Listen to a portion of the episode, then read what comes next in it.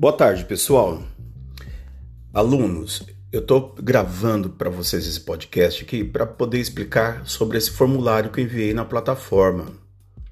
Vocês devem é, preencher esse formulário com o nome de vocês, a matrícula aí, né, os dados que estão sendo necessários e assinarem.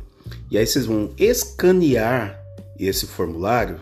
Quem tiver scanner ou então pode usar um, um aplicativo, né? Eu posso indicar alguns aplicativos, mas tem alguns aplicativos que você baixa no celular que ele escaneia isso em formato PDF.